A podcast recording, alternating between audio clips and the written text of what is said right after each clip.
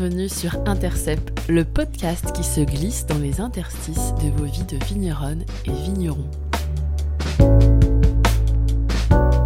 On a pris les vignes et on allait s'acheter des sécateurs.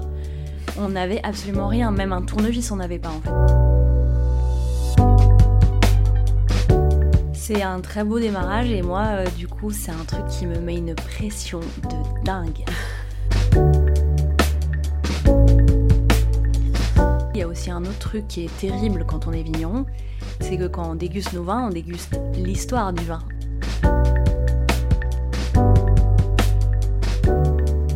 Bonjour, je m'appelle Aurélie, je suis la fondatrice de l'atelier Soubiran et je vous accueille sur le premier podcast qui parle du monde du vin autrement. Transmission familiale, équilibre de vie, charge mentale, dans Intercept, nous prenons le temps d'explorer des sujets sensibles, parfois tabous, de notre monde viticole. Ce nouveau rendez-vous me permet de réunir tout ce qui m'anime, l'entrepreneuriat, la communication et puis surtout la rencontre avec des femmes et des hommes qui font le vin d'aujourd'hui pour, au fond, leur offrir à eux aussi un pas de côté et questionner leurs vibrations. Mes invités ont toutes et tous en commun une certaine étincelle, une capacité à interroger leurs freins et parfois pousser un peu les barrières. Loin de se revendiquer modèle, ils ont pourtant des choses, je crois, à nous partager. Laissez-vous embarquer dans leur histoire et peut-être qu'un jour, ce sera vous qui aurez une anecdote lumineuse à nous raconter.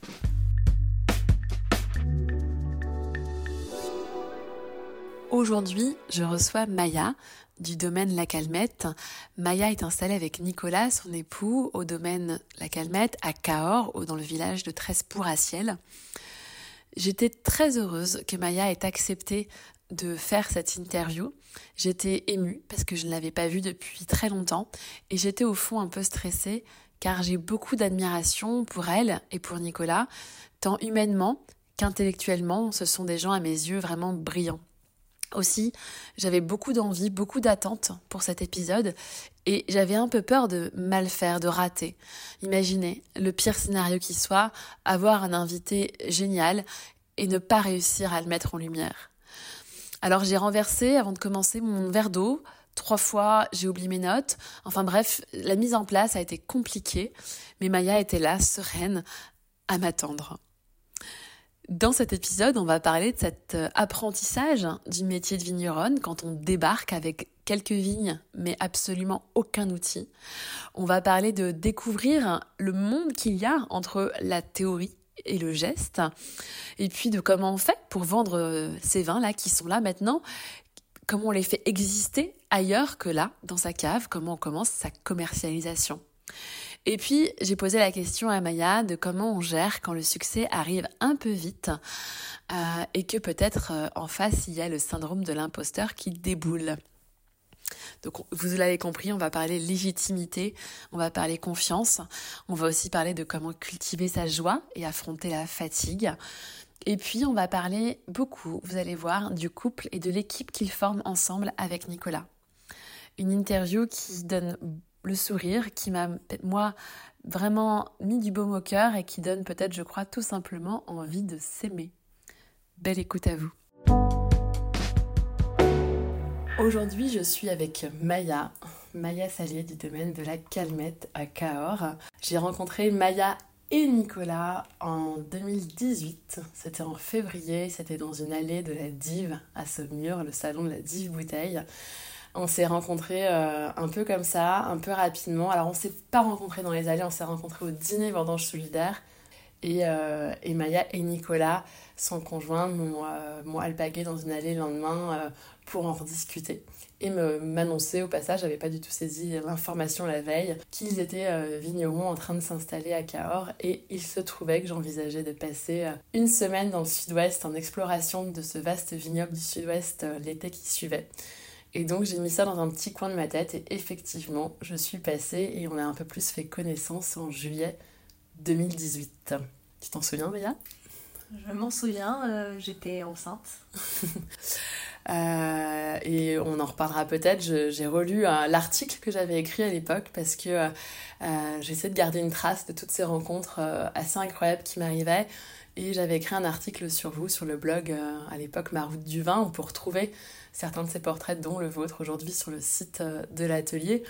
Et euh, effectivement, euh, voilà, c'était dans une grande phase de, de, structuration, de plein de choses. Et tu étais enceinte en même enfin, beaucoup de choses en même temps. Nicolas été blessé, il n'avait pas le droit euh, de faire tout ce qui était travail physique à la vigne. Donc c'était, il faisait 35 degrés. C'était une période intense pour toi. Du coup, j'ai commencé directement dans le vif du sujet, sans te dire bonjour. Pour autant, je vais jouer le jeu d'une de, mes questions phares de ce podcast et je vais te demander d'y répondre euh, voilà, en, toute, euh, en toute sincérité. Comment vas-tu? Eh bien, ça va bien. Euh, ça va même ouais, très bien déjà de, de venir de me déplacer, de prendre le train, de prendre le temps de voyager. Moi, ça m'a permis de faire une petite pause dans mon quotidien. Donc, ça m'a permis de, voilà, de prendre un peu de recul. Et puis, il y a toujours cette phase après les vendanges où généralement moi je suis très fatiguée. Je m'en rends pas compte tant que je suis dans les vendanges et dans l'énergie que ça apporte parce que forcément on est en train de finaliser euh, tout toute une année de travail donc c'est toujours hyper euphorisant les vendanges. Mais c'est aussi éreintant et euh, on s'en rend compte généralement après parce que moi j'ai toujours un petit coup de blues euh, post-vendange donc ça dure à peu près le mois de novembre décembre, euh, je, reprends un peu pied avec euh, les fêtes, etc. Donc euh, moi, c'est une période que j'aime beaucoup, le mois de décembre. J'aime bien décorer la maison, faire l'ambiance de Noël. Et là, du coup, on recommence janvier, on recommence à tailler. Et, et on, se projette dans le nouveau millésime, donc forcément, bah, on arrive plein d'espoir et d'optimisme. Alors, j'ai pas précisé, effectivement, euh, on a parlé tout de suite de la grossesse finalement euh, où tu étais enceinte d'Alix, euh, ton premier enfant, une petite fille qui est née donc en décembre 2018. et tu as depuis eu un, autre enfant, Simon, qui est arrivé en décembre 2022. Oui, c'est ça. Et donc, tu viens de fêter c'est un an. Donc, effectivement, on peut racheter ça dans le contexte post-vendange et fatigue de l'année euh, avec un enfant qui a un an, je sais de quoi je parle, euh, c'est pas non plus anodin. Est-ce que justement, on parle de tes enfants, mais moi j'avais très envie que tu nous racontes un peu euh, toi, ton enfance, où est-ce que tu as grandi et un peu quelle éducation tu as reçue? Alors moi j'ai grandi à l'étranger, donc j'ai grandi en dehors de France, de parents français, qui travaillaient, qui étaient tous les deux ingénieurs agronomes et qui travaillait dans euh, le café, le cacao et le thé. Ce qui fait que c'est drôle parce que finalement, c'est à peu près la. Quelque part, c'est un peu la même chose que le vin, sauf que le vin, c'est très français. Euh, là, c'était des cultures tropicales. Euh, mais finalement, les premières dégustations que j'ai faites dans ma vie, c'était sur le café ou le cacao, enfin le chocolat. donc en fait, moi, j'ai fait de l'analyse sensorielle avant d'être dans le monde du vin, avec du café, avec mes parents. Euh, et du coup, c'est hyper intéressant parce que quand j'étais petite, euh, enfin voilà, on me demandait souvent ce que je voulais faire plus tard. Et euh, je, je, répondais toujours que je ne savais pas, mais que je ne voulais pas faire comme mon père.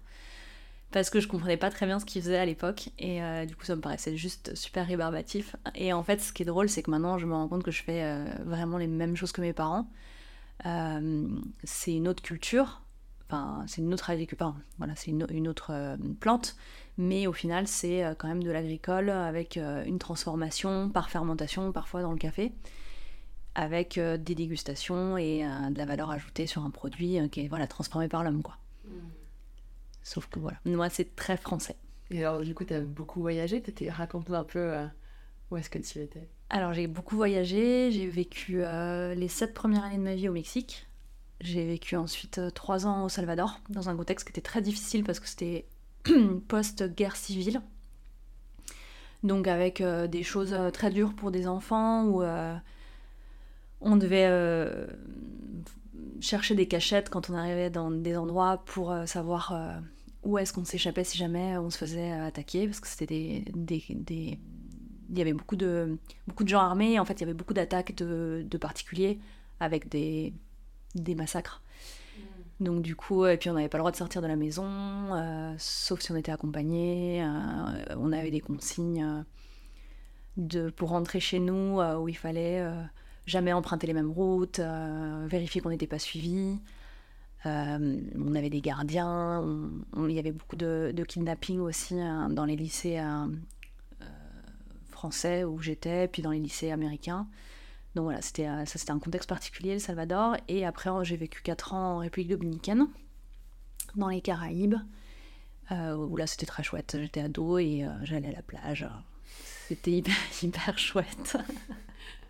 Et alors, comment on se retrouve Je suis obligée de te poser la question du coup comme ça. Comment on se retrouve euh, à profiter des tropiques en pleine, euh, en pleine adolescence à euh, devenir agriculteur paysan, vigneronne au fin fond, au, fin fond du Causse alors c'est une question complexe, je pense qu'il n'y a pas vraiment de réponse simple, mais un des éléments les plus... J'ai deux éléments les plus révélateurs pour moi, c'est que mm, en fait, euh, toute mon enfance, je faisais un peu de tâche moi, parce que j'étais dans des pays euh, latino-américains, donc avec soit des populations autochtones très mates de peau, très brunes, soit carrément des zones où il y a eu de l'esclavage, donc avec des personnes racisées.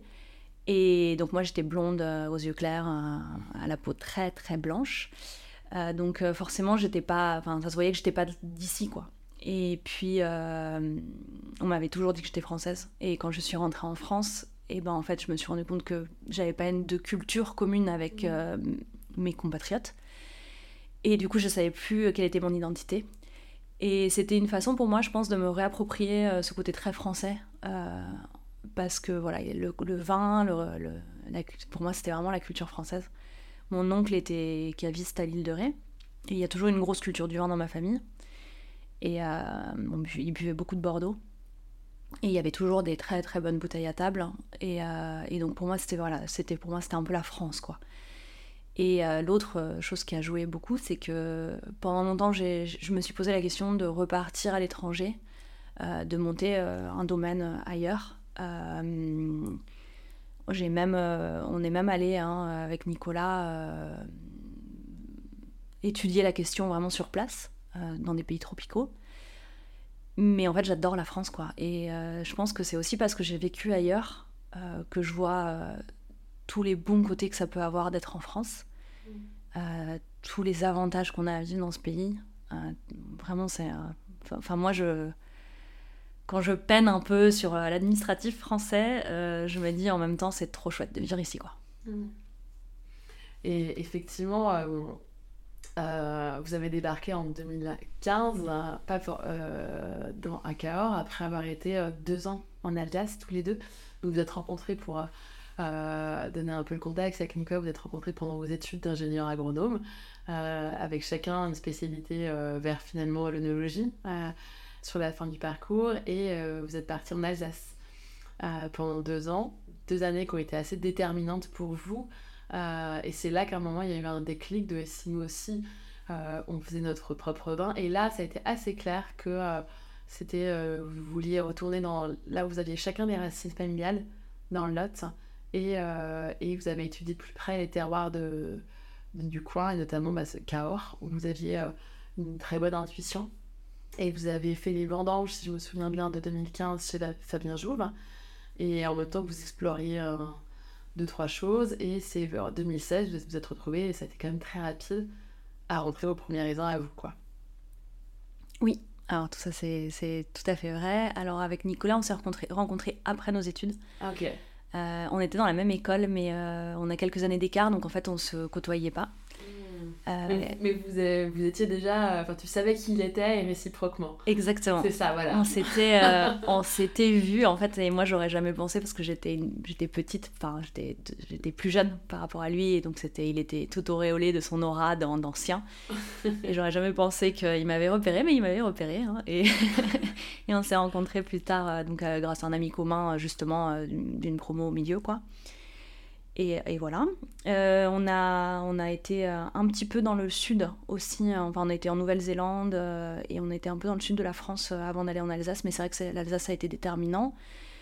et puis, alors, c'était plus un rêve de Nicolas de devenir vigneron. Moi, ça m'allait bien en fait. J'ai pas, j'étais pas contre. J'aurais pas fait ça toute seule. Mais, et puis je voyais que c'était très important pour lui, et, et comme je suis très amoureuse de lui, bah, ça m'allait bien de construire quelque chose avec lui. C'était une autre façon de construire quelque chose. Et, et, et donc ça a été très rapide, effectivement, de on, était très décidés en fait. Et quand Nicolas et moi on est, on est décidés, bah, je crois qu'on met tout en œuvre, on met toute notre énergie dans, dans ce qu'on a envie de faire.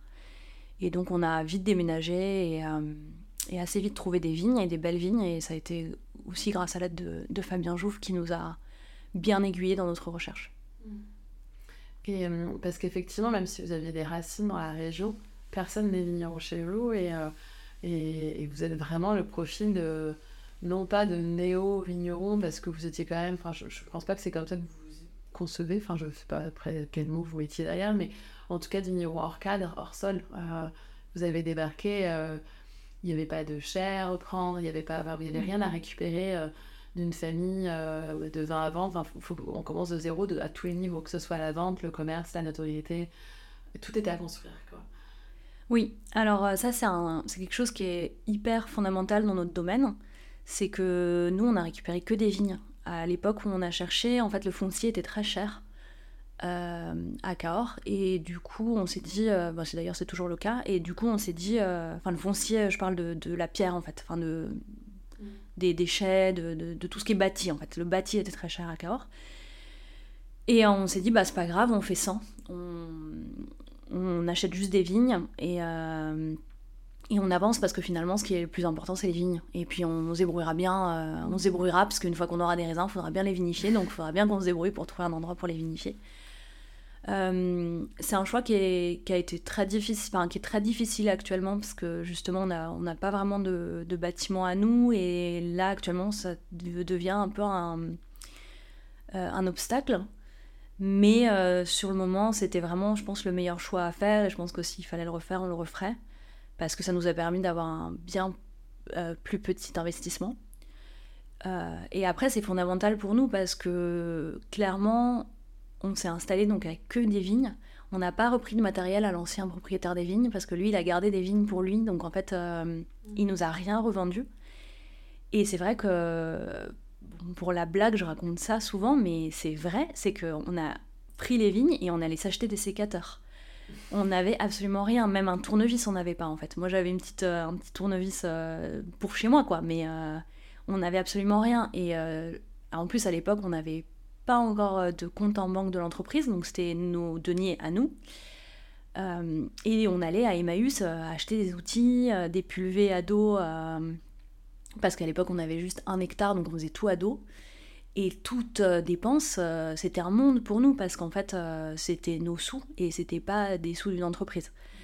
Et en fait, ça, ça c'est vite assez onéreux de s'installer en viticulture.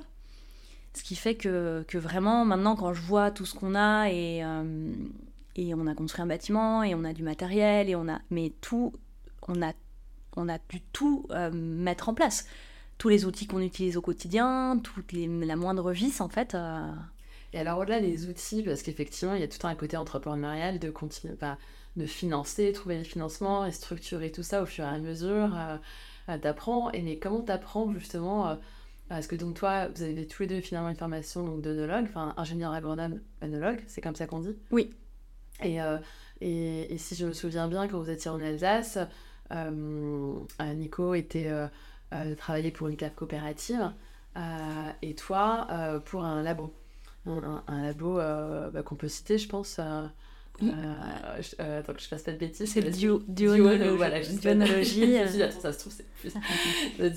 Voilà, qui, qui, qui est un, un des, des, des, labos dont j'entends le plus de bien, je pense, en France, et qui est, qui est vraiment à la pointe de l'accompagnement de vignerons sur des, des, problématiques très engagées en termes de, de, de respect du vivant et d'accompagnement très fin de chaque, de chaque domaine. et tu m'as, toi, tu m'en avais, été la première à m'en avoir parlé en 2018 euh, sur tout ce qu'ils t'ont appris, les formations qu'ils auxquelles ils t'ont fait participer, la, proximité que tu avais avec les vignerons. Enfin, il y a tout un quelque chose de très humain aussi, moi j'entends derrière, euh, que, que, je trouve assez, euh, assez fascinant. Mais tout ça pour dire, bah, votre métier, c'était pas du tout vigneron, quelle que soit la proximité que vous pouviez avoir. Et donc, bah, là, tu parles de tournevis, mais ça me semble encore l'outil le plus simple à utiliser du vigneron aujourd'hui. Comment vous avez appris ce métier de vigneron en fait? Alors, euh, on a eu euh, vraiment de la chance. Euh, on est ingénieur agronome quand même, moi en viticulture, Nico en agronome général. Donc, déjà, ça nous donnait quand même un bagage théorique. Donc, évidemment, entre la théorie et le geste, il y a un monde. on avait cette proximité avec beaucoup de vignerons alsaciens qui nous ont beaucoup parlé de leur métier et beaucoup accompagnés et vraiment comme une famille. Moi, je considère qu'on a eu une famille alsacienne qui nous a beaucoup aidés. Et justement, euh, c'est un vigneron alsacien. Alors moi, j'avais une petite formation de taille quand même euh, avec l'école, et puis j'avais été formée euh, par mes patrons donc chez Duonologie. j'avais fait une demi-journée de formation avec François Dalle ou une journée, je ne sais plus. Et c'est un vigneron alsacien, Hervé Gachi, qui venait en vacances dans la région de Cahors et qui m'a dit bah écoute, je passe deux heures de, mes vacances à, vous montrer comment on taille. On venait de, de récupérer les vignes et d'acheter des sécateurs. Et il a passé bien plus que deux heures. Euh, je pense qu'il a passé une bonne demi-journée à nous montrer comment tailler. Et voilà, c'est parti comme ça en fait. Et après, pour tout ce qui est euh, le reste, parce que c'est vrai que nous on débarquait et quand j'y pense, euh, on a commencé avec juste un hectare. Et heureusement, parce qu'on ne s'en serait jamais sorti autrement. Et je me souviens que bon, c'est un hectare qui était à côté des, enfin qui est toujours à côté de vignes de Fabien. Et donc on regardait chez les voisins, comme tout le monde fait en fait en agriculture, et on, voyait l'équipe. Donc nous on était juste deux, et puis on était lents parce qu'on n'avait aucun geste. Euh, et puis on regardait l'équipe de Fabien arriver, et ils étaient nombreux. Et ils avaient la même surface que nous, puis ils arrivaient, et puis au bout de deux heures, ils avaient fini, et puis nous, ça faisait des semaines qu'on y était, enfin bon, bref. Et on allait regarder, du coup, ce qu'ils faisaient, parce qu'on se disait, ah mince, mais attends, ils reviennent déjà, mais nous, on n'a pas fini, mais alors qu'est-ce qu'ils font? C'est autre chose. Et donc on allait regarder, on disait ah mince, il relève. Bon, ok, et qu'est-ce qu'il nous faut pour le relevage? Attends, mais il nous faut des agrafes, mais ça s'achète où? Mais attends, mais des, agrafes, il y, a y, a plusieurs types en fait d'agrafes. Donc tu as des agrafes en métal que tu récupères au bout d'une année, tu as des agrafes en, bois qui sont biodégradables mais qui sont plus chers. Enfin bon. Et donc du coup, tout ça soulevait plein de questions. Et le temps qu'on percute, qu'on sache où acheter les agrafes, qu'on aille les acheter, qu'on revienne, qu'on...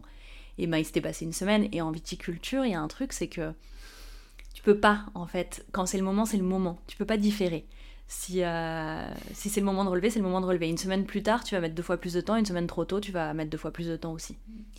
Et donc, en fait, ça a été comme ça. Ça a été notre apprentissage de l'année, euh, où en fait, on voyait euh, les, les, voisins. Et puis, nous, on avait un temps de retard. heureusement qu'on avait juste un hectare. Et tout s'est fait un petit peu comme ça. Après, en termes de hum, vinification, on était œnologues tous les deux. Donc là, il n'y avait pas d'apprentissage à faire. Et heureusement, parce que c'est vrai que apprendre tout le métier de vigneron, moi je vois des gens qui se lancent, euh, qui s'installent alors qu'ils ont fait complètement autre chose avant. Mm. Et, euh, et euh, vraiment chapeau parce que moi je suis, enfin vraiment ça soulage d'avoir au moins une des parties, alors que ce soit le commerce, que ce soit le marketing, que ce soit la gestion, peut-être même la comptabilité ou la viticulture ou l'œnologie euh, enfin dans les mille casquettes qu'on a, mais vaut mieux en, avoir déjà, avoir l'habitude de deux ou trois, quoi, parce qu'il euh, y a vraiment beaucoup, beaucoup de choses à faire.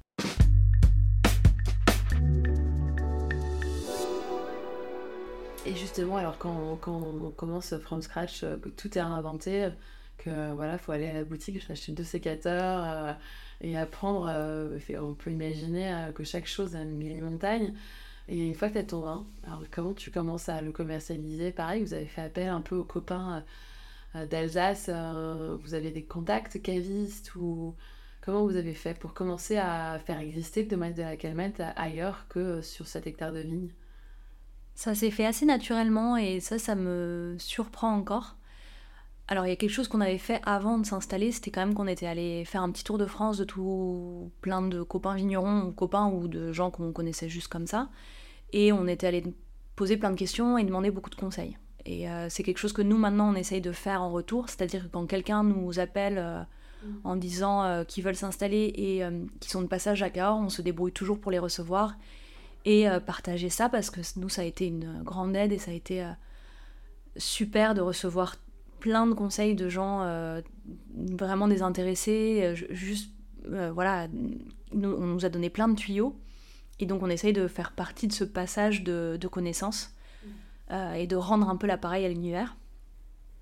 Mais donc du coup on avait fait tout un travail quand même en posant des questions, notamment sur les, ne serait-ce que la gamme de prix. C'est un questionnement hyper difficile à répondre quand on n'a aucune idée de comment vendre du vin, comment on fixe une gamme de prix, comment on fait sa gamme. Enfin c'est tout, ça, comment on vend à, l'export, est-ce qu'on vend plus cher, moins cher, pareil. Tout ça on savait pas. C'est très codifié finalement toutes ces choses-là. Et, euh, et donc, euh, bon, la chance qu'on a eue, en fait, c'était d'avoir un très bon réseau donc, de vignerons qui nous ont beaucoup, finalement, aidé à... Euh, ils ont parlé de nous, en fait. Ils ont parlé de nous à leurs importateurs, ils ont parlé de nous à leurs cavistes. Et moi, je le vois, c'est vrai que souvent, un importateur ou un caviste va me dire Ah, mais tu connais très pas un vigneron dans telle région. Et c'est vrai que maintenant, quand je, connais quelqu'un qui vient de s'installer et qui fait des bons vins, bah, pareil, je, dis, ah bah il y a un tel, tu devrais aller goûter. Et on a eu beaucoup ça, on a eu beaucoup d'aides comme ça. Et on a eu aussi euh, une grande chance, c'est de rentrer dans deux salons euh, professionnels euh, très réputés, les hum, salons Saint-Jean et Biotop à Montpellier où on a eu beaucoup beaucoup d'acheteurs euh, parce que c'est des, des, beaux salons. Et, euh, et maintenant je... rencontre des départs du coup. c'est ça. Mais on a eu de la chance. Là pour le coup je pense qu'on a vraiment eu beaucoup de chance. Après je pense que ça, ça tient aussi à ce que tu dis à cette démarche d'ouverture et de curiosité que vous avez eue euh, et l'accueil que vous avez reçu en face de vignerons et moi je, je dis souvent ces derniers temps j'ai beaucoup dit à l'atelier avec les vignerons avec qui on travaille de pas sous-estimer notamment dans les salons dans les visiteurs il n'y a pas que les fameux acheteurs qu'on attend, euh, voilà. Les vignerons qui viennent sur les salons en tant que visiteurs, c'est hyper important. Et les vignerons entre vous, quand vous prenez le temps d'aller goûter, c'est pas toujours facile sur un salon, euh, voilà, mais d'aller même si vous allez en goûter un, deux, trois, s'il y a un coup de cœur ou une découverte, ben, il n'y a pas meilleur ambassadeur d'un vigneron qu'un autre vigneron. À mon sens, c'est là où la, préconisation sera la plus puissante, en fait. Donc, euh, on fait pas un salon pour on paye pas son sang pour aller goûter chez des copains, mais quand même, et, se faire goûter par les autres. Mais je trouve que c'est souvent un truc qu'on oublie un peu, euh, au-delà du fait qu'il se passe plein d'autres choses, d'échanges et de, de, de, de rencontrer, ses, rencontrer pairs, je pense. Euh, et, qu'on sous-estime toujours combien ça fait du bien de pouvoir échanger avec ses pairs euh, dans les moments off des salons, au moment du café ou le soir au dîner. c'est aussi des moments précieux, je crois pour nous, c'est extrêmement important. Et puis, c'est vrai qu'on a fait ce métier-là. Euh, je pense que ce qui nous a tout d'abord attiré vers ce métier, mis à part que c'était déjà notre métier, mais on le faisait pour d'autres, mais le fait de vouloir nous installer, nous, il y avait deux choses. Il y avait euh, l'envie de tout faire de A à Z, parce qu'on est hyper perfectionniste avec Nicolas, et c'est vrai qu'on on voulait. il nous manquait la partie vigne quand on était œnologue, donc on voulait vraiment tout faire. Mais il y avait aussi ce truc de ce lien fort qu'on avait avec les vignerons alsaciens et c'est pour ça, effectivement, que ça a été hyper déterminant pour nous, l'Alsace. C'est qu'on s'est fait des vrais amis parmi les vignerons. Mmh. Des gens qui nous ont acceptés alors qu'on n'était pas vignerons et, euh, et qui nous ont euh, ouvert leurs portes en grand. Comme les Alsaciens savent, le faire, euh, d'être d'une générosité incroyable quand on arrive à pousser la porte. Et, et ça, nous a, ça, ça nous a vraiment donné envie. Et c'est vrai que nous, souvent, quand on va en salon, en fait, en off, le soir, etc., on, fait, on voit beaucoup nos copains. Et ça nous fait énormément de bien aussi euh, de, parler avec d'autres vignerons parce qu'en fait on a tous les mêmes galères même si on n'est pas toujours au même endroit en France mhm. et on peut se donner des idées en fait. Il y a eu la tentation j'imagine de s'installer en Alsace proche justement de, ces vignerons amis? Alors euh, pas vraiment alors déjà parce que s'installer en Alsace c'est extrêmement compliqué quand même euh, c'est très très cher. Mhm. Nous on n'avait pas beaucoup de fonds on n'avait pas beaucoup de fonds, donc euh, donc euh, c'était pas réaliste quoi. Et puis on avait vraiment envie de se rapprocher de nos familles et de nos amis. Alors on était vraiment déchirés en deux quand on était en Alsace parce que dès que dès qu'on avait des vacances, euh, on allait dans le sud-ouest voir nos familles et nos amis. Et puis dès qu'on était dans le sud-ouest parce qu'on est devenu vigneron, on est retourné en Alsace parce que bah on avait notre deuxième famille entre guillemets alsacienne là-bas. Donc la grande diagonale, vous la connaissez bien quoi. C'est ça. moi, j'ai le sentiment, et c'est toujours plus facile vu de l'extérieur, évidemment. Euh, moi, quand je suis venue vous voir en 18, euh, qu'on a vraiment fait connaissance, euh, je me souviens très bien de cette, cette, cette soirée où on s'est retrouvés devant le chat d'abord pour goûter, et ensuite on a été chez vous, dîner, continuer de déguster, et, j'avais passé la nuit chez vous, et le lendemain j'ai été te filer un coup de main dans les vignes. C'était, je pense que j'avais pas dû aider beaucoup, mais que moi j'avais appris plein de choses, j'avais trouvé ça génial. Mais Petite parenthèse, mais pour dire que euh, à ce moment-là, bah, je, je, commençais à parler de vous parce que j'avais trouvé ça incroyable. le vin, votre histoire, mais ce que j'avais goûté me semblait juste fou. Et, euh, en fait, je sais plus exactement quand, mais six mois, un an plus tard, euh, bah, vous avez eu de la presse, moi j'ai eu des choses qui sont arrivées jusqu'à mes oreilles, en fait, d'extérieur, qui parlaient de vous. Et des dégustateurs à Paris, des acheteurs que je côtoie qui me disent Ah, la calmette, mais c'est incroyable. Et je connaissais, et j'avais goûté moi quelques temps plus tôt. Et mais en fait, j'ai l'impression que c'est arrivé très vite. Tu vois, alors le très vite, il est très relatif parce que peut-être que ça va vous sembler long, mais est-ce que ce succès, toi, comment tu le. Ce succès, tout est relatif évidemment, mais moi je trouve que la calmette, il y a eu un. C'était un, c'était un très très beau démarrage. C'est un très beau démarrage et moi, euh, du coup, c'est un truc qui me met une pression de dingue. c'est pas une question de dîner, je viens de poser, désolée. non, mais j'ai un énorme syndrome de l'imposteur. Je pense que c'est très lié aussi à mon genre. Enfin, en tant que femme, on a souvent un gros syndrome de l'imposteur. Et euh, je commence tout juste à. Là, le, millésime qu'on est en train de sortir, je l'adore. Et c'est la première fois que j'aime mes vins. Il m'a il fallu du temps, donc euh, c'est sur le, les millésimes 2022 et on est en train de sortir un 2020 que, que j'aime beaucoup. Donc voilà, il a fallu quand même euh, bien 6 ans pour que je commence à aimer les, vins qu'on faisait. Et en fait, euh, comme on a eu du succès tout de suite, je me disais, à chaque fois qu'on ressortait un nouveau millésime, je me disais, non mais en fait, ils vont se rendre compte que c'est pas bon. Ils vont se rendre compte que la première fois, ils ont aimé, mais qu'en en fait, ils aiment pas nos vins. Et vraiment, à chaque fois, je tremblais euh, à chaque nouveau millésime, quoi. Et, et, ouais, ouais, c'est. Bon, après, voilà, hein, je, je te...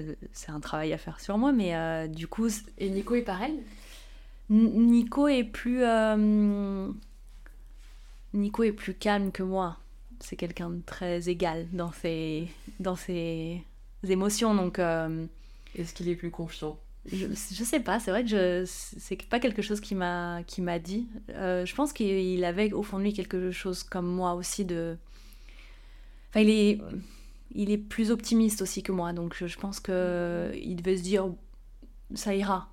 Enfin, les gens vont aimer en fait. Lui, il avait envie d'y croire, je pense. Mais, moi, c'est vrai. que. En plus, on dit souvent, euh, on caricature souvent l'onologue comme celui qui vient chercher le défaut. Et, et, et, du coup, les vignerons eux-mêmes disent Bah oui, mais moi je goûte souvent les vins pour voir où est le problème. Euh, et c'est compliqué des fois de se détacher de ça, euh, de se ramener à juste l'émotion et, faire fi de toutes les étapes que vous avez pu traverser pour produire cette bouteille-là et se connecter à ce qui se passe là, juste là, maintenant dans le verre. Est-ce que tu crois que c'est ça que tu arrives à faire là ou c'est le vin qui. C'est encore autre chose et qui fait que là, ce millésime-là te plaît tout particulièrement? Peut-être que j'arrive à prendre du recul. Euh, c'est vrai qu'il y a un, truc, euh, au-delà du fait qu'on déguste les défauts, il y a aussi un autre truc qui est terrible quand on est vigneron. C'est que quand on déguste nos vins, on déguste l'histoire du vin. On mm-hmm. déguste euh, tout ce qui s'est passé à la vigne, tout ce qui s'est passé au chai.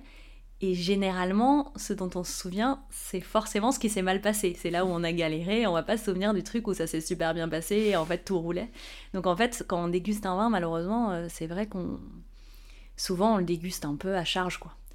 Euh, je pense que ce qui m'a aidé, c'est aussi de de redéguster mes vins à l'aveugle de temps en temps. Et ça m'est arrivé de, de mettre les nôtres, etc. Et et donc de déguster avec un regard un peu neuf, c'est important pour moi de voilà de. Mais bon, je suis quelqu'un comme ça, c'est-à-dire que si je fais un plat, une nouvelle recette, je vais pas l'aimer avant euh, la troisième fois que je le fais. Hein. C'est donc euh, il me faut un petit peu de temps pour euh, accepter que je maîtrise quelque chose. C'est aussi un niveau d'exigence. Tu parlais de perfectionnisme tout à l'heure que vous avez avec Nico. vous êtes extrêmement exigeant dans le sens vous voulez tirer le meilleur des choses en fait. Oui, oui, oui, on, a toujours envie de faire parfait. Mm. Et peut-être que justement, euh, j'arrive à prendre un petit peu plus de recul dans mes vins maintenant parce que, bah forcément, en fait, être vigneron, autant être vigneron dans les vignes qu'être vigneron à la cave, ça t'apprend l'humilité. C'est-à-dire qu'en fait, tu peux pas tout contrôler. Il y aura forcément un truc qui va mal se passer et que tu vas devoir gérer. Et finalement, qui se passe mal sur le moment, mais qui sur le long terme ça marche. Et, euh, et ça n'a pas été maîtrisé, mais en fait, euh, au final, ça se passe bien, le résultat est chouette, et c'est peut-être pas le résultat qu'on voulait ou qu'on imaginait, mais euh, il est chouette quand même. Et, et peut-être qu'il y a quelque chose de, ça, de, d'avoir quelques années maintenant, quelques vinyles derrière nous, et de réaliser qu'on peut pas, en fait, on peut juste pas tout maîtriser. Comment tu cultives la joie? Au quotidien Ça, c'est une bonne question. Euh, on vient de passer une année assez difficile d'un point de vue météorologique. Euh, dans le sud-ouest, il y a eu beaucoup, beaucoup de pertes de récoltes. Nous, on, s'en est à peu près bien tiré, mais c'est vrai que dans l'appellation Cahors, euh, c'est vraiment terrible. et quand je dis qu'on s'en est bien tiré, c'est, c'est, on est quand même dans la moyenne de l'appellation qui est très très basse. Donc c'est juste que il y a pire que nous, mais il y a, enfin, bon, y a toujours pire. Et, c'est vrai que c'est difficile euh, des fois quand on est. Euh, des fois c'est dur, c'est un métier qui est dur, c'est un métier où on est fatigué. Et euh, ce que j'essaye de faire dans ces cas-là, c'est de d'accorder autant d'importance aux coups durs qu'aux joies, qu'aux bonnes nouvelles, qu'aux réussites aussi. Des fois, on se pose avec Nico et je lui dis Attends, attends, là, on n'a pas assez savouré le fait que cette chose-là, là, eh ben on l'a réussi. Et c'est difficile hein, parce qu'on a l'impression d'être vaniteux quand on fait ça. Mais c'est hyper important en fait de célébrer autant les victoires que les défaites. Au tout départ, quand tu t'es installé, euh, enfin quand vous vous êtes installé, je me souviens, euh, tu avais tout de suite ouvert un espace blog sur votre site internet. Euh, tu aimes écrire, tu aimes partager les coulisses en fait de, de, ton métier et, et, de votre aventure. C'est comme ça que tu le racontais. Je t'avoue que je suis pas retournée voir s'il y a encore eu des choses, mais depuis, les réseaux sociaux ont pris aussi une autre place dans, dans nos quotidiens. Et, euh, et moi, j'aime beaucoup euh, ce que tu fais sur, euh, sur Instagram notamment. C'est plus là que je te suis. Maintenant, tu as beaucoup, que ce soit dans les posts ou dans les stories, tu fais beaucoup de pédagogie sur le métier de vigneron. Il y a de l'humour, il y a de l'engagement, enfin, c'est assez beaucoup de sincérité. Il y a forcément une part de marketing quand tu me présentes le nouveau millésime ou autre, et ça reste aussi une vitrine, et c'est les nouveaux sites internet, c'est Instagram au fond. Donc on, moi c'est quelque chose que je comprends parfaitement, mais j'aime beaucoup la façon dont tu t'en parles des réseaux. Euh, comment tu... Est-ce que c'est facile d'assumer, de parler de, de, soi et de son domaine, et de comment tu abordes toi cette partie un peu communication du métier? Alors chez moi c'est assez intuitif. Euh, comme tu l'as dit, j'adore écrire et ça fait c'est une partie de moi qui, euh, qui est très importante. J'écris depuis que j'ai 12 ans.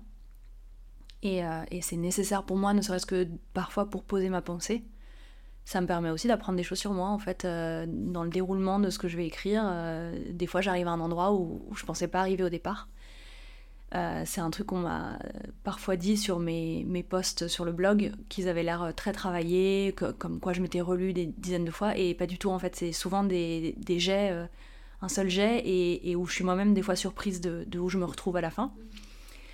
C'est très important pour moi de communiquer sur ce qu'on fait. Euh, je j'oublie pas ce côté vitrine, mais j'essaye effectivement d'être très sincère, très transparente. Je me rends compte que les gens, euh, moi quand je, quand je discute, je discute beaucoup avec des gens et je discute beaucoup avec des gens qui sont pas dans le vin.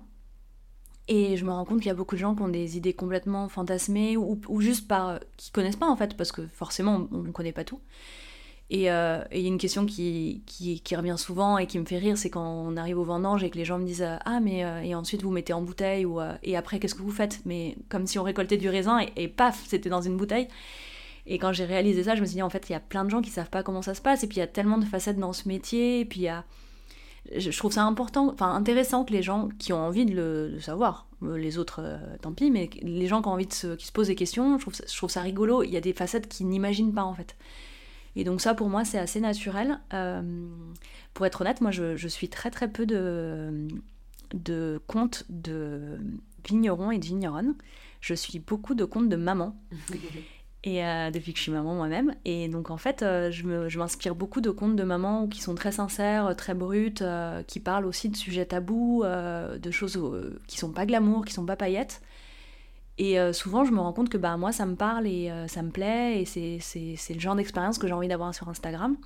Et je m'inspire beaucoup de ça. Et euh, c'est vrai que l'humour, c'est pareil, je, suis beaucoup de comptes de mamans qui font de l'humour. Et alors, des fois, je me restreins un peu parce que je me dis non, là, je vais trop loin. Mais. mais... un exemple en tête, là, tu souris.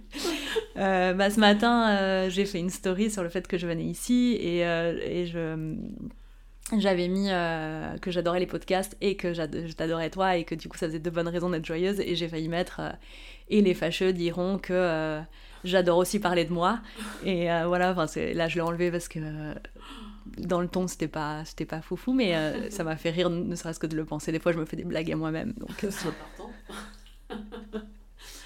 et alors autre question parce que là effectivement c'est quelque chose je crois euh, c'est vraiment ta partie à toi, la, communication et euh, cette partie-là. Mais vous êtes quand même depuis le début, euh, c'est un, projet à deux, même si tu disais tout à l'heure que c'était quelque chose qui tenait plus à cœur à Nico initialement. Je pense qu'aujourd'hui tout le monde vous voit comme un duo, un couple où chacun est investi à 200% sur l'aventure. et comment vous êtes répartis le rôle? Comment c'est de travailler en couple alors que vous aviez chacun vous étiez certes dans les mêmes euh, univers de métier, enfin dans le même univers, avec chacun une formation, là vous étiez chacun chez des employeurs différents. Et travailler ensemble, euh, ça nécessite, j'imagine, quelques ajustements. C'est drôle parce que avec Nicolas, on a travaillé ensemble assez vite. Euh, déjà, moi, je, si je reviens vraiment au tout début, on venait à peine de se rencontrer. Et euh, j'étais en stage, mais euh, la personne qui m'employait, qui, avait toute confiance en moi, m'avait demandé de faire un classement des parcelles euh, qui travaillaient. Et moi, j'avais pas de connaissance de ça. Et donc, j'ai demandé à Nicolas, qui était ingénieur agronome avec un, profil plus généraliste. Et moi, j'avais le profil viticole. Et on avait fait ça déjà ensemble, je me souviens. Et puis, en Alsace, j'étais consultante pour lui. Mmh. Et puis, on est parti entre le moment où Juste avant l'Alsace, on était parti euh, à l'étranger euh, faire euh, du conseil pour justement monter un domaine sous les tropiques. Donc on avait travaillé à deux. Donc moi, j'avais. Je, vraiment, c'était quelqu'un. J'avais confiance de, pouvoir travailler avec lui. Avec Nicolas, on, on a. On, est très connectés, on, on, a très peu de conflits, on se parle beaucoup, on a une communication qui est très saine. Euh, et il n'y en a jamais un qui va essayer d'imposer ses vues à l'autre. Donc ça, c'est hyper important. Euh, souvent, on me pose la question de comment je fais pour euh, travailler avec mon conjoint. Est-ce que et, moi, je dis souvent qu'en fait, je pourrais le voir. Déjà, je le vois 24 heures sur 24, mais si ça pouvait être 48 heures sur 24, je le vois pas assez en fait. Je, je, pourrais travailler encore plus avec lui en fait. J'adore passer du temps avec lui. Et même en plus, dans un domaine en fait, il y a plein de choses que lui fait euh, et, que moi je fais de mon côté. en fait, on, on, se croise pas tant que ça euh, dans la journée. Des fois, justement, on se fait la réflexion le soir de on s'est pas vu de la journée et j'ai mille choses à te raconter parce que forcément, on prend toutes les décisions importantes du domaine ensemble. Et des fois, ben, on s'est pas vu de la journée et ça nous a bloqué sur certains points. Euh, pour en revenir à ta question, parce que je crois que j'ai pas mal dérivé, mais comment on s'est réparti les rôles, en fait, ça a été très naturel, je pense, sur les affinités de chacun. là, je vais parler d'un d'une chose. Euh, alors, c'est pour les gens qui me suivent, qui me connaissent un peu, qui me suivent sur Instagram, c'est un mystère pour personne que, que je suis euh, féministe et assez engagée sur la question des, femmes dans l'agriculture et dans la viticulture.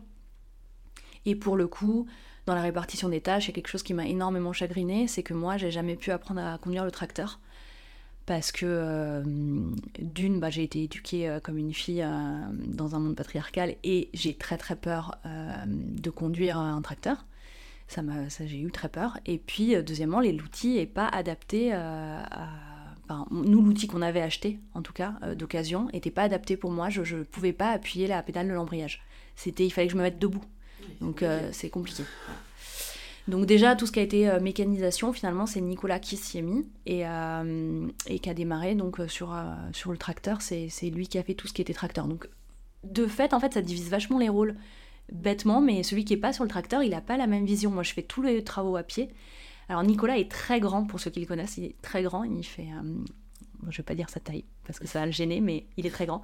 Et donc en fait, il a quand même, euh, c'est plus difficile pour lui de faire tous les travaux dans les vignes, euh, même s'il le fait avec grand plaisir parce qu'il adore ça. Mais par exemple, les bourgeonnages, bah, ça lui fait hyper mal au dos, quoi. Donc en fait, de, assez naturellement, ça s'est séparé comme ça. Donc moi, je fais les travaux plus à pied. Donc du coup, je fais beaucoup de euh, management d'équipe quand on a des saisonniers. Et lui, il fait tout ce qui est travaux euh, mécaniques et donc il travaille plus avec nos, notre équipe permanente. Donc ça, comme ça, ça s'est séparé un peu comme ça. Après, tout ce qui est gestion administrative, moi, je, je comprends rien. C'est vraiment euh, pas mon truc. Et lui, il est très fort. Donc voilà, ça s'est séparé un peu comme ça aussi. du coup, le commerce met, mes revenus parce que ça me plaisait bien et que bah, lui, il pouvait pas tout faire. Enfin, il y, a eu beaucoup de choses aussi où ça a été, voilà, je peux pas tout faire, donc je te délègue ça. Ah, tiens, en fait, ça me plaît. Donc, en fait, je m'empare du sujet. Je suis devenue. Et puis, euh, quand on s'installe, il y a tellement tout à faire qu'à un moment donné, euh, bah, par facilité, un truc où on sait déjà faire, euh, on va s'y mettre plus facilement. Au départ, on s'était dit, ça serait bien qu'on sache prendre la place l'un de l'autre, qu'on fasse tout tout le temps ça, c'est beau en fait euh, dans l'absolu et on essaye quand même encore un peu de s'intéresser au sujet de l'autre, mais dans les faits, on manque tellement de temps au quotidien que quand on sait faire un truc ou quand on a déjà lu sur le sujet, bah on va prendre le, on va finir et, euh, et l'autre va pas le faire. Et euh, ça m'arrive souvent que je commence à, me renseigner sur un sujet et Nico me dit non mais attends en fait ce sujet-là moi j'ai déjà tout lu dessus, je sais ce qu'on va faire. Si tu veux je te fais un topo mais perds pas de temps. Mm. Donc voilà ça s'est fait un peu comme ça. après on essaye quand même de parler à l'autre. On a beaucoup de temps de, de, voilà, de discussion. Euh. Est-ce que vous avez des moments euh, fixes justement de réunion, de, de, euh, pas que la réunion avec le comptable annuel, quoi. voilà, est-ce qu'il y a des moments où vous dites bon, tous les lundis matin, ou je sais pas quoi, tous les vendredis fin de journée, ou les dimanches, on prépare la semaine ensemble? Enfin, est-ce qu'il y a vous avez mis quelques règles, quelques routines comme ça? Alors on adorerait le faire, on n'y arrive pas. Euh, et puis ça a explosé avec euh, l'arrivée des enfants, parce que forcément euh, ça explose tout hein, dans, un, dans, une relation. Dans les process. Dans les process, ouais, c'est ça, ça. Dans la vie de famille, tout est chamboulé en fait. mais on se voit beaucoup, on prend nos repas ensemble. Mm. on fait des longues pauses repas, des fois j'ai honte, mais au final, je me rends compte que c'est parce qu'on débriefe beaucoup mm. au moment des repas, parce que c'est une espèce de. Voilà, on peut prendre du recul. Euh, on a un chien, donc euh, quand on fait les... Des fois, on s'arrête en plein milieu d'une journée quand on a des décisions trop importantes à prendre et qu'on n'y arrive pas, qu'on tourne en boucle. En fait, on va promener le chien parce que le fait de marcher, ça nous... Pareil, ça nous aère, ça nous permet de, mettre euh, nos idées au clair. Et donc, on fait beaucoup ça... On fait beaucoup de, temps de discussion sur les objectifs du domaine, sur les projets à long terme quand on promène le chien. Et on a aussi un outil qui est incroyable qui s'appelle le, le, bullet journal, euh, qui est un, système de, classification et de hiérarchisation des tâches et d'objectifs. Euh, et ça, forcément, bah, une fois par semaine, on, fait le bullet, donc euh, le bullet de la semaine. une fois par mois, on fait celui du mois. Et tous les jours, on essaye de se faire la petite liste de ce qu'on a à faire dans la journée.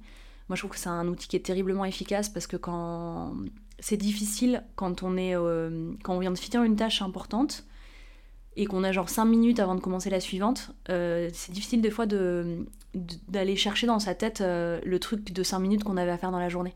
Et en fait là c'est écrit, donc en fait on prend le, le cahier et on regarde ce qu'il y avait à faire dans la journée et on dit ah mais tiens ce mail là ça va me prendre 5 minutes, je le fais. Donc je trouve que c'est un outil qui est terriblement efficace et en plus voilà ça nous permet qui peut être partagé. Voilà, tous les jours ou tous les deux jours euh, ou toutes les semaines quand voilà quand. Et ça typiquement vous l'établissez ensemble ou c'est l'un ou l'autre qui prépare euh Ah non ça c'est ensemble. Donc ah, forcément ça c'est comme une réunion ça. Oui, hmm. forcément dans la, dans la semaine. Euh, alors souvent c'est le lundi ou éventuellement on le fait le vendredi pour la semaine suivante. Hmm. moi, c'est un truc que j'adore, finir la semaine en faisant ça. Et comme ça, parce que des fois, après, quand on a la coupure du week-end, des fois, le lundi, c'est difficile de se remettre dans le bain. Hmm. Euh, moi, j'adore faire le, donc la liste. En fait, le bullet journal, c'est une liste de choses à faire, mais où on hiérarchise entre euh, les objectifs de la semaine et les, objectifs au quotidien. Donc, ça permet aussi de voir les trucs à long terme, mm. euh, les choses à, plus court terme et les, et les, choses à moyen terme. Et, et, donc, oui, forcément, là, on le fait à deux. Là, c'est obligatoire, on le fait à deux. Et alors, est-ce que vous arrivez, est-ce que vous cherchez même tout simplement à couper?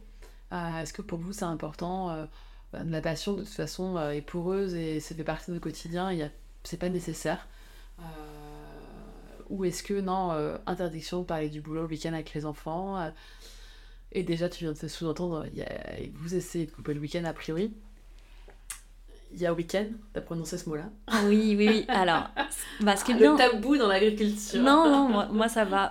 bah, comme je disais tout à l'heure, en fait, c'est finalement ce métier de vigneron, Nico avait très très envie de le faire. Et moi, ça a été. c'est un métier que j'adore. Euh, que j'aime beaucoup, mais euh, c'est mon métier. Et euh, certes, je dis ça d'un air hyper détaché là, le pro et le perso sont ultra imbriqués, c'est hyper difficile de démêler, mais j'essaye d'avoir ce garde-fou de c'est quand même mon métier et je peux avoir autre chose à côté. Après, il y a les enfants. Forcément, avec les enfants, on est obligé de prendre des pauses, on est obligé de prendre des week-ends, on est obligé de prendre certaines vacances, même si on n'en avait pas envie parce qu'on n'a pas de nounou et ou que l'école, il n'y a pas de centre aéré. Et que les grands-parents sont pas toujours disponibles et n'ont pas toujours envie, ce que je comprends très bien parce qu'eux aussi vie. Euh, nous, on est hors cadre, hein, donc on n'a pas la famille à côté, on n'a pas euh, la famille qui est impliquée autant dans la vie du domaine.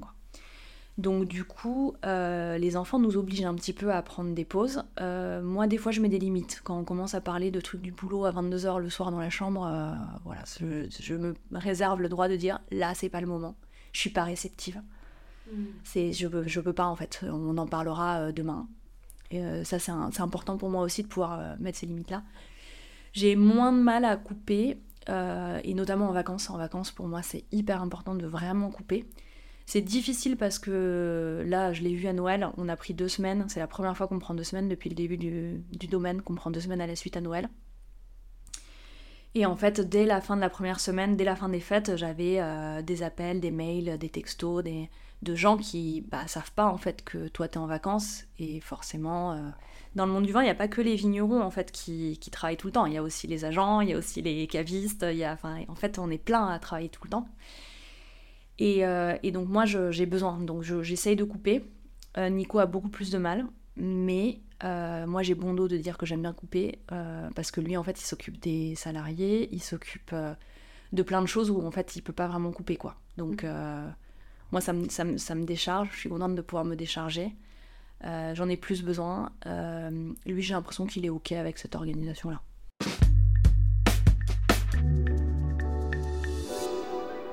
On a parlé voyage, mais on a, enfin, j'avais très envie de parler avec toi, euh, enfin, voyage plus par ton histoire, en fait, à toi personnelle et ton, ton enfance. Mais j'avais très, très envie aussi de parler inspiration. et on a parlé de la joie et de ce qui peut te nourrir euh, au quotidien, mais j'ai envie d'aller un peu plus loin sur ce qui peut t'inspirer, et que ce soit dans le bar ou autre, mais des choses qui vont justement te t'offrir une, une respiration peut-être, ou, te stimuler sur des, objectifs, ou sur des choses, ou sur des rêves. Est-ce que euh, pour toi, ça va être... Euh, tu parlais un peu de la marche qui vous permet, de la promenade, qui peut vous permettre d'y voir plus clair. Mais est-ce que toi, ça va être justement de partir en vacances ou est-ce que euh, la pratique de la lecture, euh, est-ce que c'est un bon film, est-ce que c'est euh, faire du sport, est-ce que qu'est-ce qui toi permet aussi de t'inspirer et du coup quelque part, c'est pas exactement la même chose, mais d'aller chercher de la ressource, hein, l'énergie? Il y a beaucoup les autres, donc on a, on a parlé. moi j'ai ressenti le besoin là récemment de, de plus voir du monde. On a eu deux enfants là dans les cinq dernières années, donc c'est vrai qu'au niveau vie sociale, euh, c'était pas foufou. En plus, euh, il y a eu le Covid, donc euh, voilà. Et là, je, ressens vraiment cette nécessité de, voir du monde. C'est hyper important pour moi, je m'en rends compte. Il y a beaucoup la marche, la, randonnée, et puis écrire. Écrire, c'est très très important. tu écris tous les jours? Non, j'ai du mal à trouver du temps. Mais euh, le, blog, d'ailleurs, si on parlait tout à l'heure, euh, j'ai quand même pas mal arrêté euh, depuis que j'ai des enfants. J'ai plus Instagram maintenant. Ce qui a été important, moi, dans, cette, dans cet exercice de l'écriture, quand on l'a mis en place, c'était que forcément, comme tu l'as dit, c'est aussi une vitrine du domaine. Et l'idée, c'était de montrer un petit peu toutes les facettes du métier de vigneron, mais de toujours rester dans un ton très positif parce que euh, à l'époque on s'imaginait que c'était euh, ce qui était nécessaire euh, aux autres aussi, enfin de montrer que le positif. Et en fait je me rends compte que c'était pas nécessaire pour les autres, c'est nécessaire pour nous. Et c'était hyper, c'est hyper important pour moi l'écriture et de et d'écrire des choses positives parce que ça me permet de me concentrer sur le positif et pas de focaliser sur les difficultés de notre métier. Et donc de, voilà, de, de retrouver justement cette ressource. Euh. Mm. Et après, euh, moi, ce que j'aime beaucoup, beaucoup faire, c'est cuisiner. Euh, mais pareil, avec les enfants, là, c'est très compliqué. Alors, je ronge un peu mon frein, je sais qu'ils vont grandir et que, et que je pourrais les reprendre. Mais, mais c'est vrai que c'est quelque chose qui me manque. Mm. C'est vrai que à chaque fois que je suis venue, a toujours été. Enfin, vous étiez, parce que Nico cuisine aussi à chaque fois. Euh, c'est pas forcément les petits plats dans les grands, mais c'est toujours des très bons produits. Et, et, tout est fait maison et, on sent qu'on expérimente. Enfin, à chaque fois, c'est. Je me souviens, je crois que c'était des chapati que vous aviez fait une fois et, c'était tout un truc quoi pour on les recommence, on les machins. C'était le quatrième essai, je crois, je sais plus, mais c'était rien n'était anodin quoi. Non, bah avec nous, c'est ce que je disais, hein, on est hyper perfectionniste, euh, rien n'est jamais anodin, on est toujours à, la recherche du mieux. Alors, euh, surtout dans la nourriture, euh, c'est quand même très important pour nous de bien manger. Alors, pas forcément riche ou quoi que ce soit, ça peut être que des légumes, on, on mange assez, très très peu de viande avec Nicolas. Mais euh, ça fait partie aussi de, notre métier. En fait, on est venu aussi au vin parce qu'on aimait euh, bien manger. Et oui, on est, on est très perfectionniste, donc on va, on va aller loin euh, et refaire des recettes si on les a ratées. Et puis, comme je disais tout à l'heure, comme moi, il me faut faire trois ou quatre fois les choses avant de dire que je, je les rate plus, bah forcément, ça, ça prend beaucoup d'essais. Mais on a nos obsessions, on a nos obsessions. On fait beaucoup de choses nous-mêmes, on adore les fermentations. Donc euh, Nicolas il fait, il fait du kimchi, moi je fais mon pain, on fait des no yaourts, etc. Euh, et donc euh, voilà, tout ça prend un peu de temps et, on n'arrive pas à tout faire, mais là je suis plus tranquille avec cette idée-là aussi, de ne pas réussir à tout faire. Et alors on a, on a beaucoup parlé des enfants un peu de façon transversale, pour dire que là, oui, l'aîné avait été aussi intense parce qu'il y a eu une, naissance il y a un an, que là, effectivement, tout ce que vous avez pu mettre en place a été bousculé par l'arrivée d'un puis deux enfants. Euh, c'est pas un secret, effectivement, que c'est un sacré, euh, un sacré cataclysme n'importe quelle vie euh, bah, d'en s'en occuper d'une autre, tout simplement. est-ce que justement, tu dirais aussi, qu'est-ce que ça vous avait permis, est-ce que ça vous a fait avancer plus vite sur certaines choses, d'avoir une famille désormais? Ah, c'est une question difficile parce que moi j'ai toujours ce truc où ça, pour moi ça nous ralentit dans notre vie professionnelle. En tout cas moi en tant que femme, euh, clairement, euh, on en a parlé un petit peu en off avant l'interview, mais euh, c'est vrai que c'est un peu frustrant de, de devoir prendre un congé maternité, même si c'est hyper important dans sa vie de maman. Mais dans sa vie professionnelle, du coup c'est très compliqué. Moi là je viens de me remettre à la taille j'ai pas du tout taillé l'année dernière et je me suis sentie euh, comme une touriste dans mes vignes et c'était très très difficile. En termes professionnels, c'est c'est complexe, mais par contre, sur les choses où ça m'a apporté, euh, je pense que ça m'a beaucoup apporté dans, le, dans mon rapport aux autres et dans le management. Euh, je suis quelqu'un qui est beaucoup dans la nuance, beaucoup à trouver des. pas des excuses, mais des circonstances atténuantes aux autres, euh, à trouver, euh, enfin, à toujours chercher le compromis, euh, à pas trop m'imposer. Ça, tu penses que c'est le fait de devenir maman Alors non, justement, ça m'a appris à poser un cadre et poser des limites pour moi, pour les autres. et c'est important, en fait, c'est quelque chose... nous, on avait une, une hiérarchisation dans le domaine qui était extrêmement horizontale. Et c'est bien, ça peut être très très bien pour certains tempéraments, pour certaines personnes mais pour d'autres, c'est pas bien en fait. Et, euh, et pour certaines personnes, je pense que c'était inconfortable. Et j'apprends euh, dernièrement à, voilà, poser plus de cadres, à être. Euh, à me sentir aussi légitime dans une posture de. Ben, d'employeur en fait. Je me sentais pas du tout légitime parce que nous, on a été salariés avant, que j'aime pas du tout donner des ordres aux gens, j'ai l'impression de bah, de me mettre au-dessus d'eux, en fait, quelque part. Et, en fait, c'est pas ça. C'est euh, forcément donner des consignes à des personnes, ben, c'est aussi leur montrer ce qu'on attend d'eux et c'est vachement rassurant.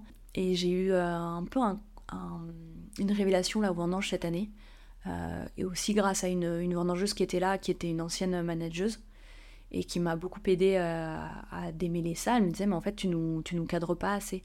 Et elle m'a montré. Et, et donc ma fille euh, aînée, euh, je la cadrais pas non plus assez. Donc je pense que tout mon cheminement vient de là aussi. Donc ça, ça m'a beaucoup aidé. Et puis euh, ce que je disais tout à l'heure aussi dans, dans cette séparation entre la, la, vie pro et la vie perso, forcément d'avoir des enfants, ça nous oblige à prendre plus de temps, à prendre plus de vacances. On n'aurait jamais pris de vacances depuis notre installation, je pense. on prenait pas de vacances en fait avant d'avoir des enfants. Donc ça, ça nous oblige, on est obligé d'avoir ce temps-là et il est nécessaire en fait tu disais tout à l'heure que toi, tu arrives à plutôt bien couper, que tu en as besoin.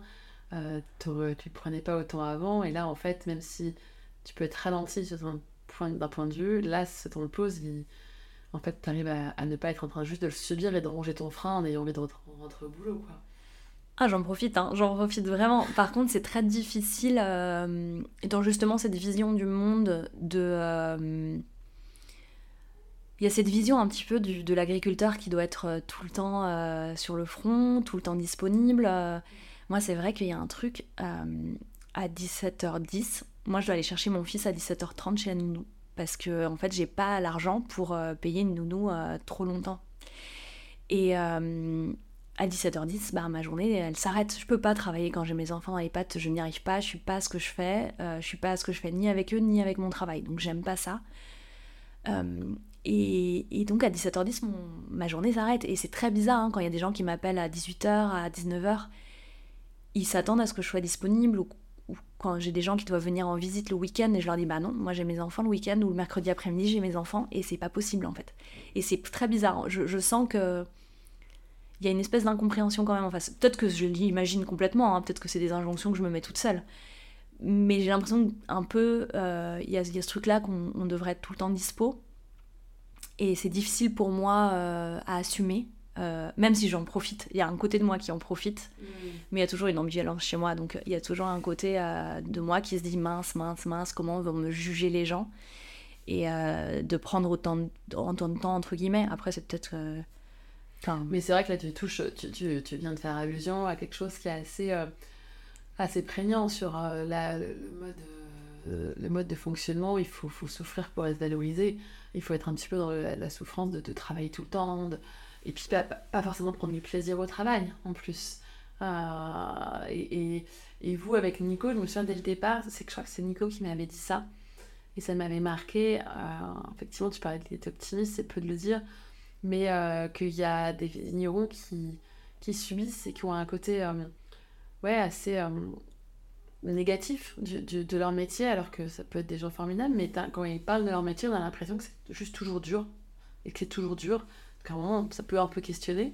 Et puis il y en a qui, pour, qui enchaînent en plus les, les catastrophes climatiques, qui enchaînent euh, les déboires commerciaux, ou, que sais-je, et qui euh, sont lumineux, vont de l'avant, euh, ont l'air de toujours rebondir. Et, et Nico m'avait dit, mais ouais, c'est de ces personnes-là que j'ai envie de m'inspirer. Et je, fais un petit pas de côté, mais c'est vrai que là, ce que tu dis, c'est un peu ça aussi. J'ai l'impression, euh, bah en fait, euh, ouais, on est ambivalent et on peut voir le verre à moitié vide ou à moitié plein. Il y aura toujours des gens qui vont trouver que tu travailles beaucoup et que tu donnes beaucoup à ton travail, et d'autres qui, je pense, euh, se disent elle travaille pas, mais il est 17h30. Ouais, bah, ce qui est intéressant aussi, c'est de voir un peu les deux à la fois, en fait, le verre à la fois moitié vide, moitié plein nous, dans notre fonctionnement, je, ne dis pas que ça doit être celui de tout le monde, mais c'est d'être deux. Parce qu'en fait, il y en a toujours un des deux qui voit le verre un peu vide et l'autre qui voit le verre un peu plein. Et généralement, celui qui voit le verre un peu plein va tirer l'autre vers le haut. On se tire jamais vers le bas avec Nico, et heureusement. Euh, on va plutôt lui dire euh, Mais regarde, il y a ça qui se passe bien, il y a ça qui se passe bien. Et là, on a super bien réussi, et là, on a trouvé une super solution, alors qu'en fait, c'était pas gagné au démarrage. Et, euh, et c'est vrai que hum, pour le coup, ça, c'est c'est vraiment super d'être euh, en couple euh, ou deux. Hein. On n'est pas besoin d'être amoureux. On, a, on peut être à deux ou à trois ou en fratrie, mm. entre associés, etc. Mais c'est bien de qu'il y en ait toujours un pour, pour faire prendre du recul à l'autre. Parce que c'est un métier sur lequel on peut être très seul. Ce que j'entends en creux. Je sais pas si on est seul, parce que bah, du coup, moi de fait, je suis pas seule. Euh, mais c'est un métier, euh, c'est peut-être dans d'autres métiers pareils, hein, mais moi, de celui que je connais, c'est un métier où on va avoir euh, beaucoup de très très haut et beaucoup de très très bas. Quand on a la grêle qui tombe et qui ravage la moitié du vignoble, bah, c'est difficile en fait de, de trouver des ressources pour se dire bon bah en fait on va quand même aller de l'avant. Et puis à côté de ça, comme nous, ça nous est arrivé cette année là où on a eu euh, une deuxième étoile au, kit des meilleurs vins de France, bah on était super heureux quoi. Et donc en fait, on a, on a ces deux trucs là où euh, voilà, il, peut y avoir des, des, très très hauts et puis, euh, des choses très difficiles. Donc en, en fait, c'est pas tant d'être seul ou pas seul, mais c'est qu'il faut, faut être accompagné dans ces émotions-là qui sont très extrêmes. Enfin, je pense que c'est plus facile de les vivre, de les vivre à, deux ou à plusieurs que tout seul, parce que j'imagine que c'est juste humain du coup de se focaliser sur le très très bas, quoi.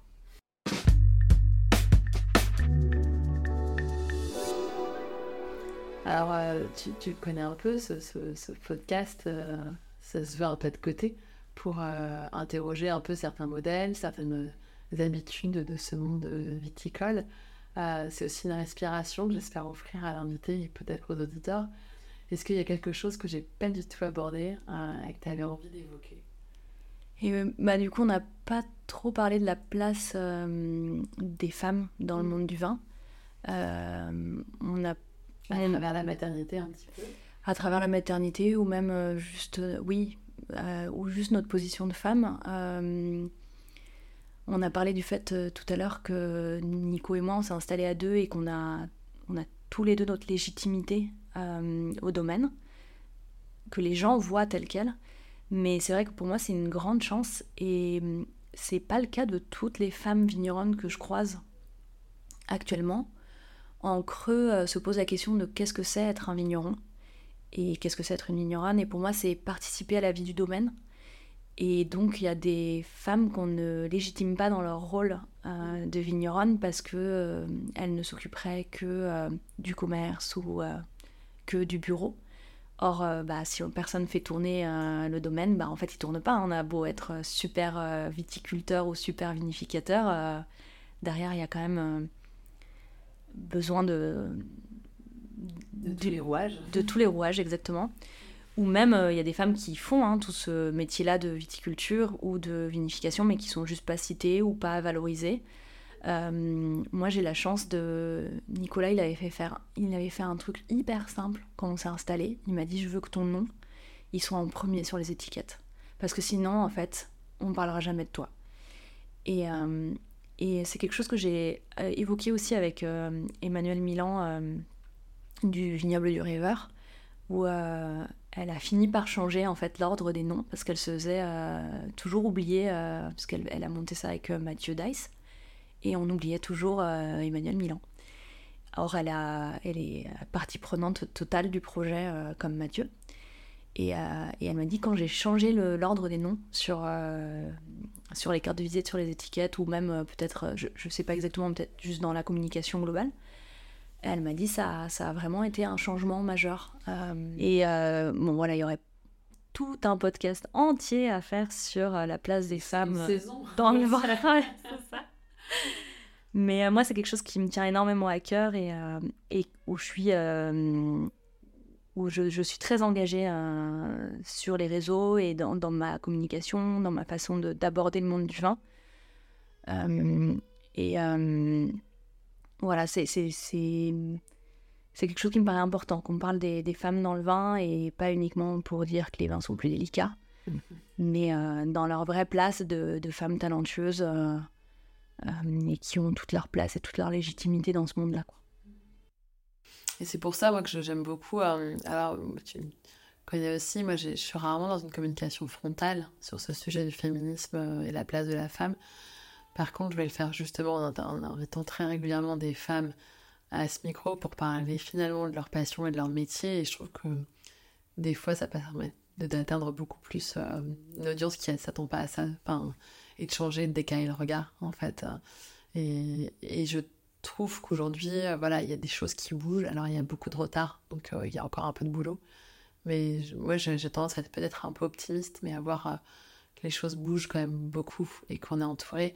Peut-être d'ailleurs dans ce monde du vin engagé au sens bio, nature, on l'appelle comme on veut et on met la, barrière ou la frontière là où on a envie de la mettre. Mais je trouve qu'il y a quand même des choses, des acteurs et des actrices qui euh, qu'on entend de plus en plus et on a beaucoup d'hommes qui, qui, sont très soutenants euh, et je et je pense à Nicolas et je pense à d'autres personnes qui sont euh, pour qui tout ça enfin voilà je sais que demain tu es en salon avec ton agent parisien et, et je pense y a des personnalités comme ça qui portent enfin qui posent pas la question ils parlent du vin et bah, si c'est une femme tant mieux et si c'est un homme tant mieux et, et c'est des personnes qui défendent le projet ben, voilà, la passion avant tout, quoi. Et moi, c'est ça qui me porte aussi beaucoup. Et, et c'est peut-être quelque chose qui m'a beaucoup, beaucoup plu, tu vois, quand je vous ai rencontré.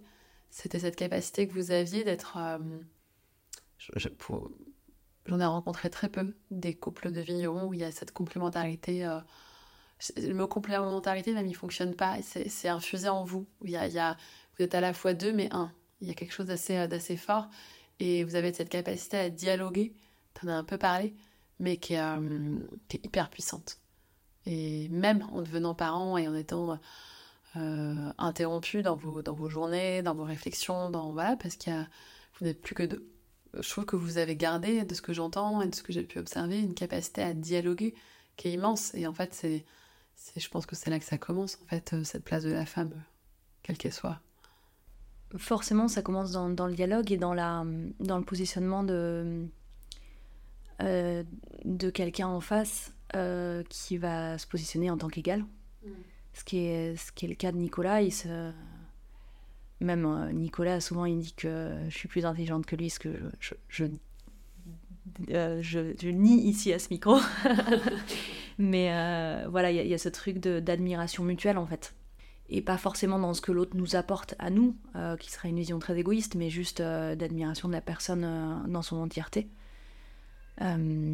Et, et, aussi, ce qui est très agréable avec Nicolas, c'est que il ne va jamais nier un ressenti que je vais avoir, il ne va peut-être pas le comprendre, parce que, mais il va considérer que forcément, vu que je suis une femme, euh, je vais peut-être vivre les choses différemment de lui et euh, il accepte ça. Euh, assez récemment, on a, eu la, quelqu'un qui est venu travailler au domaine et, et qui me coupait tout le temps la parole. En fait, quand je voulais lui. C'était quelqu'un qui était censé venir apprendre chez nous. Et en fait, à chaque fois que j'essayais de lui expliquer quelque chose, il me coupait la parole et il m'expliquait à, à, ma place, quoi. Et, et c'est vrai qu'il faisait ça aussi avec Nicolas.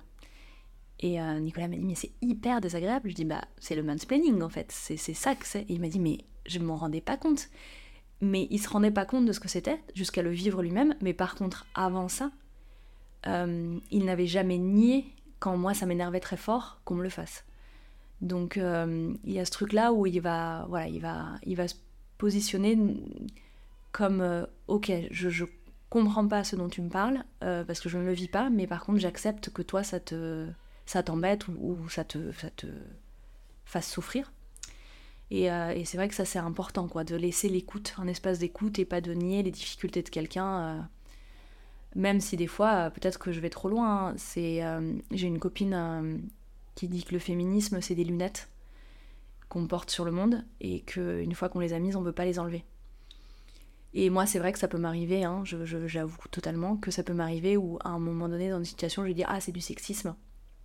Et en fait, non, c'est juste que cette personne-là, euh, euh, voilà, il y, a un souci dans sa façon de communiquer ou de voir le monde. Enfin, clairement, là, par exemple, avec cette personne-là qui nous coupait la parole, en finalement, à tous les deux.